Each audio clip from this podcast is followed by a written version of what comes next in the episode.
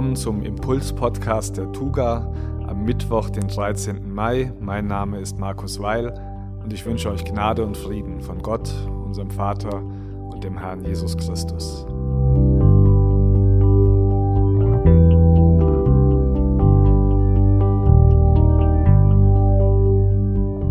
In der Predigt am vergangenen Sonntag ging es um den Sabbat, also den biblischen Ruhetag und darum, warum es eine gute Idee sein könnte, so etwas auch in den eigenen Lebensrhythmus einzubauen. Und ich habe versprochen, dass ich heute ein paar Hilfestellungen dazu geben werde oder zumindest versuchen möchte, ein paar Tipps zu geben, wie man das konkret angehen kann, wenn man denn so etwas tun möchte, wenn man so einen Ruhetag einmal die Woche haben möchte, einen Tag, der mehr ist als einfach nur ein freier Tag, sondern der eher dem entspricht, was in der Bibel mit dem Sabbat gemeint ist. Das wird dann heute auch gleichsam der letzte oder zumindest der vorerst letzte Impuls-Podcast sein, quasi symbolisch die Folge zum Sabbat als Ende dieses meines Schöpfungswerkes. Aber in Wirklichkeit hat das einfach damit zu tun, dass der Impuls-Podcast ja gedacht war als Hilfestellung in der Corona-Krise, als Hilfestellung in der Zeit, wo wir als Gemeinde nicht ganz so Gemeinschaft haben und erleben können, wie wir das eigentlich gewohnt sind. Aber mittlerweile gibt es doch etliche Lockerungen, die zumindest mehr Normalität wieder ermöglichen, mehr von dem, was wir aus der Zeit vor Corona gewohnt waren. Und da denke ich, es ist angebracht, es ist gut, wenn ihr euch nicht einmal die Woche die Zeit nehmt, um mir noch ein bisschen mehr zuzuhören, sondern nutzt diese Zeit und trefft euch mit irgendwem anderen und tauscht euch aus über eure eigenen Gedanken zu den Themen, mit denen wir uns gerade beschäftigen. Und vielleicht möchtet ihr das auch heute dann schon tun. Deswegen werde ich versuchen, diesen, diese Folge auch nicht allzu lang zu gestalten und vielleicht nutzt ihr die Möglichkeit dann gleich euch mit irgendwem anderen darüber auszutauschen, was ihr jetzt dann nachher noch hören werdet. Praktische Hilfestellung für die Gestaltung des Sabbats. Das habe ich am Sonntag so vollmundig verkündigt, dass ich das heute geben werde. Und seitdem denke ich mir, oje, was habe ich denn da eigentlich gemacht? Weil das einerseits in Wirklichkeit so, so einfach und so simpel ist, dass ich das Gefühl habe, alles, was ich dazu sagen kann, ist so banal, dass es eigentlich nur peinlich ist, das dann auch tatsächlich irgendjemandem äh, anzubieten, sogar ins Internet zu stellen, wo es dann bis nahezu in alle Ewigkeit verfügbar sein wird. Aber auf der anderen Seite ist es auch so komplex, dass man da ganze Bücher dazu schreiben könnte. Und die sind auch schon geschrieben worden, so dass alles, was ich dazu sagen kann, einfach viel zu wenig erscheint. Einerseits kann man diese Frage, wie, wie man den Sabbat gestalten kann, in Wirklichkeit mit drei einfachen Fragen für sich klären, nämlich wann will ich meinen Sabbat feiern, was will ich an meinem Sabbat tun und was will ich an meinem Sabbat nicht tun. Also relativ einfach. Aber auf der anderen Seite bieten diese drei Fragen auch genügend Stoff, um darüber zu reflektieren, dass es in Wirklichkeit für ein ganzes Leben reicht, weil diese Fragen auch im Laufe eines Lebens immer wieder neu und immer wieder anders beantwortet werden. Ich habe mich dann aber dafür entschieden, die doch eher einfachere Variante zu wählen für heute. Ich hoffe, es ist nicht zu banal, aber alle, die dann gerne etwas weiter und tiefer gehen wollen, ich kann euch da gerne auch Literatur dann noch dazu empfehlen. Meldet euch einfach mit einem E-Mail an willkommen.tuga.or.at. Für heute also drei einfache Fragen oder drei einfache Schritte, um einen bewussten Sabbat zu gestalten.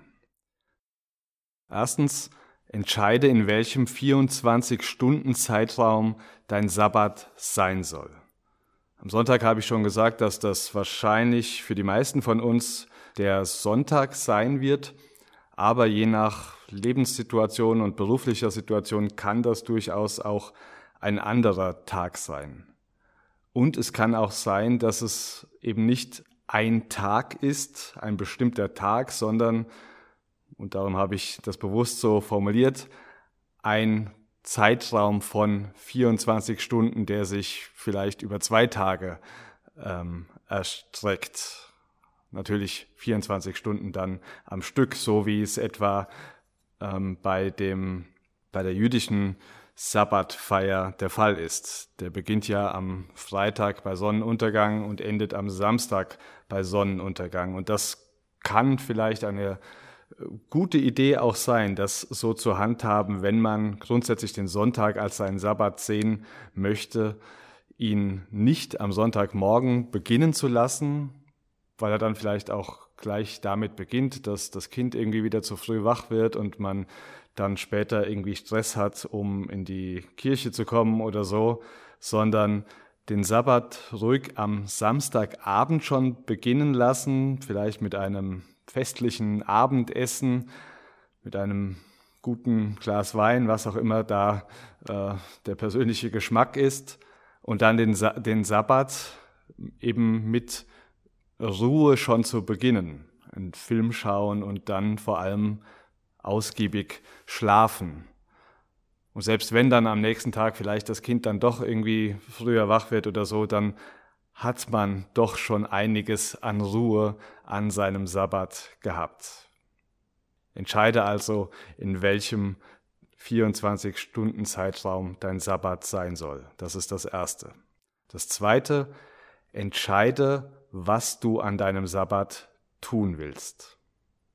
Der Sabbat ist ein Tag für Ruhe und für Anbetung, habe ich am Sonntag gesagt. Das ist ein Tag, an dem ich wirklich nichts anderes tue oder zumindest versuche, nichts anderes zu tun, als zu ruhen und Gott anzubeten. Und darum überlege dir und mach dir ruhig vielleicht mal eine, eine Liste wirklich, was sind zum einen Aktivitäten, die du tun kannst, die dir Ruhe bringen? Was sind Aktivitäten, die dir Erholung bringen, die lebensspendend für dich sind, die deine Energiereserven wieder aufladen? Wer sind zum Beispiel auch Menschen, mit denen du Zeit verbringen kannst, die, durch die das geschieht? Und überlege dabei vielleicht auch, dass es durchaus einen Unterschied gibt zwischen Erholung und einfach nur Abschalten. Ähm, also ich zumindest kenne das schon, dass ich zum Beispiel sehr gut abschalten kann, wenn ich einfach nur ähm, irgendwie eine Serie auf Netflix binge-watche, also mehrere Stunden ähm, einfach fernschaue, da kann ich super abschalten, da vergesse ich vieles, äh, was so an Stress und Aufgaben da ist. Aber erholsam ist es äh, in den seltensten Fällen. Also es kommt selten vor, dass ich nach vier Stunden Fernschauen irgendwie mich erfrischt fühle und voller Tatendrang. Deshalb rück mal ein bisschen Zeit nehmen, um, um wirklich bewusst über diese Frage nachzudenken, was sind eigentlich wirklich Aktivitäten, die mir Ruhe und Erholung bringen und nicht nur einfach mich irgendwie ablenken.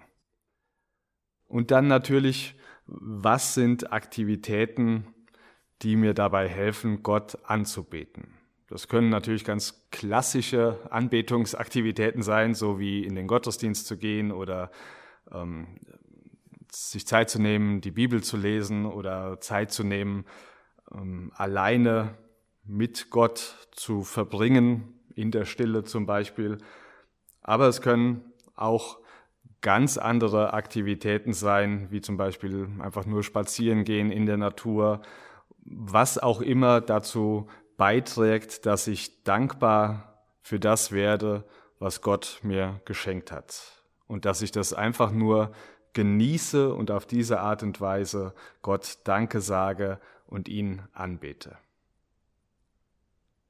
Entscheide, was du an deinem Sabbat tun willst, indem du dir überlegst, welche Aktivitäten dir Ruhe bringen und welche dich anbeten lassen. Und dann fülle deinen Tag mit solchen Aktivitäten.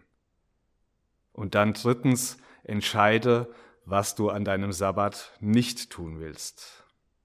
Der Sabbat ist ein Tag, aus dem ich all das verbanne, was mir Kraft und was mir Freude raubt, alles, was eben keine Ruhe bringt, alles, was Unruhe bringt, alles, was mich nicht anbeten lässt, sondern Negatives in mir entstehen lässt.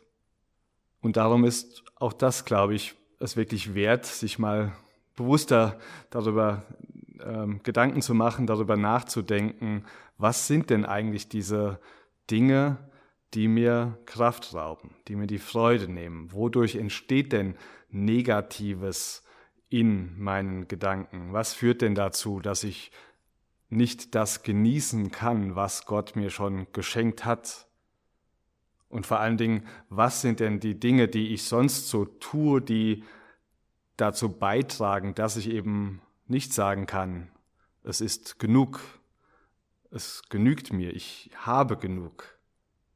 Ich habe ja am Sonntag auch gesagt, dass der Sabbat neben der Tatsache, dass er ein Tag für Ruhe und Anbetung ist, auch ein Tag für Freiheit und Widerstand ist. Ein Tag, wo ich eben ganz bewusst sage, ich lasse mir an dem genügen, was Gott mir geschenkt hat. Ich muss nicht mehr haben, ich muss nicht schöner sein, ich muss nicht mehr leisten, ich muss nicht besser sein, ich muss nicht, ich muss nicht.